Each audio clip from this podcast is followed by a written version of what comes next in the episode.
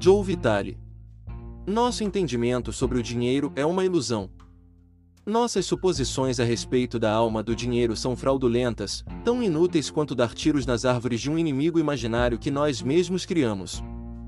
O homem desperto sabe que o dinheiro é neutro, mas que é uma ferramenta poderosa quando colocado nas mãos certas. E uma ferramenta espiritual nas mãos do homem desperto. No entanto, lamentavelmente, a guerra ao dinheiro é nosso direito inato. O paradigma esquizofrênico amor-ódio está tão arraigado em nós que poderíamos até pensar que é quase genético. Mas não é. É adquirido. Somos educados para ter um relacionamento disfuncional como dinheiro. Estamos saturados de atitudes violentas com relação ao dinheiro, atitudes que são diariamente reforçadas para nós por todos que nos cercam e que compartilham as mesmas atitudes. Não ouvimos ninguém que não tenha uma grande quantidade de dinheiro expressar um completo reconhecimento e respeito por ele. Esse relacionamento tóxico que nos circunda se tornou uma nova corrente da condição humana. Isso precisa parar. Precisa parar agora. E precisa parar conosco, porque esse relacionamento tóxico com o dinheiro não é estático. As novas gerações herdarão esse relacionamento disfuncional. Assim como o abuso físico pode ser transportado de uma geração para outra por meio do exemplo de um dos pais, as atitudes relacionadas ao dinheiro também são transmitidas. Basta que uma criança diga não, não serei assim para que a herança insidiosa chegue ao fim. Isso precisa parar para todos nós. Podemos fazer isso. Há pessoas que demonstraram que é possível. Existem aqueles que quebram esse ciclo vicioso. São os homens despertos. Eles nasceram no mesmo mundo que todas as outras pessoas envolvidos nos mesmos relacionamentos com o dinheiro. Mas levantaram o véu e viram a horrenda realidade da sua herança: o dinheiro é neutro. É difícil imaginar como podemos abandonar todas as nossas fantasias a respeito do que é o dinheiro e aceitar que ele é neutro. Uma das maneiras é imaginar como a humanidade conseguia funcionar antes de a moeda corrente ser inventada e procurar entender o motivo para sua invenção. Até 1500 a.C., o dinheiro era apenas gado, carneiros ou porcos. O dinheiro vivo era o meio de troca. Mais tarde, os fenícios inventaram o dinheiro de metal, para torná-lo ainda mais valioso, o metal se tornou a prata, o cobre, é claro, o ouro. Mais tarde ainda, em 1656, Johann Paul Struch inventou o papel moeda. Esse tipo de dinheiro não decolou imediatamente, já que a moeda ainda era venerada e requerida. Benjamin Franklin foi fundamental ao sugerir que o papel moeda fosse usado nos negócios. Nessa época, a moeda corrente foi aceita e se tornou a norma. Nos Estados Unidos, Antes da moeda corrente, havia dois tipos de economia: a economia de troca e a economia de doação. Na economia de troca, você tinha dois sapatos e eu tinha pele. Eu precisava de sapatos e você precisava de pele. Nós trocávamos. O valor dessa transação era claro. Nem há etiquetas de preço nesses sapatos nem nessas pele. O valor se baseia inteiramente na necessidade do indivíduo. Era uma troca igual, desde que os dois itens fossem desejados. Em outro caso, você pode precisar das minhas pele, mas eu não preciso de sapatos. Mesmo assim, eu aceito os sapatos na troca porque sei que serei capaz de rapidamente trocar os sapatos por outra coisa. Foi uma permuta simples, por motivos bastante básicos. Nada perverso. Nada traiçoeiro. A economia de doação é bem mais complicada. No interesse de cuidar de todos os membros de uma comunidade, os serviços e produtos são fornecidos independentemente de quando ou como são retribuídos. Essa é uma cultura que se apoia nos costumes e normas sociais da doação. Até mesmo na economia de doação, encontramos motivos questionáveis no ato de doar. Por exemplo, você pode dar um presente com a única expectativa de que irá receber outro em troca. Isso não tem nada a ver com apoiar a comunidade como um todo e tem tudo a ver com obrigar outro membro da comunidade a lhe dar algo em troca. Também pode haver o sentimento da obrigação de doar presentes e serviços a uma linhagem ou um grupo consanguíneo particular, como doaríamos a uma família real. Essa é uma maneira de manter viva a reciprocidade entre seu grupo consanguíneo e o outro, de manter um relacionamento de doação aberto para o futuro. Existem também formas de propriedade em uma economia de doação. No caso da terra, uma propriedade pode ser conservada por uma família ou uma linhagem particular. Fica simplesmente estabelecido que eles detêm os direitos de uso daquela terra.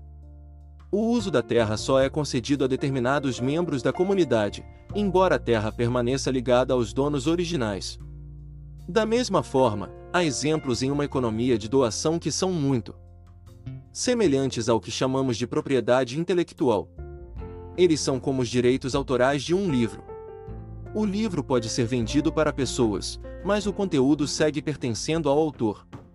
É fácil perceber como pode ser complicado atuar em uma economia de doação, talvez até mais complicado do que no capitalismo dos dias de hoje. Pode haver alguns grupos poderosos e outros com menos poder. Pode haver aqueles com muitas propriedades e outros com um número menor delas.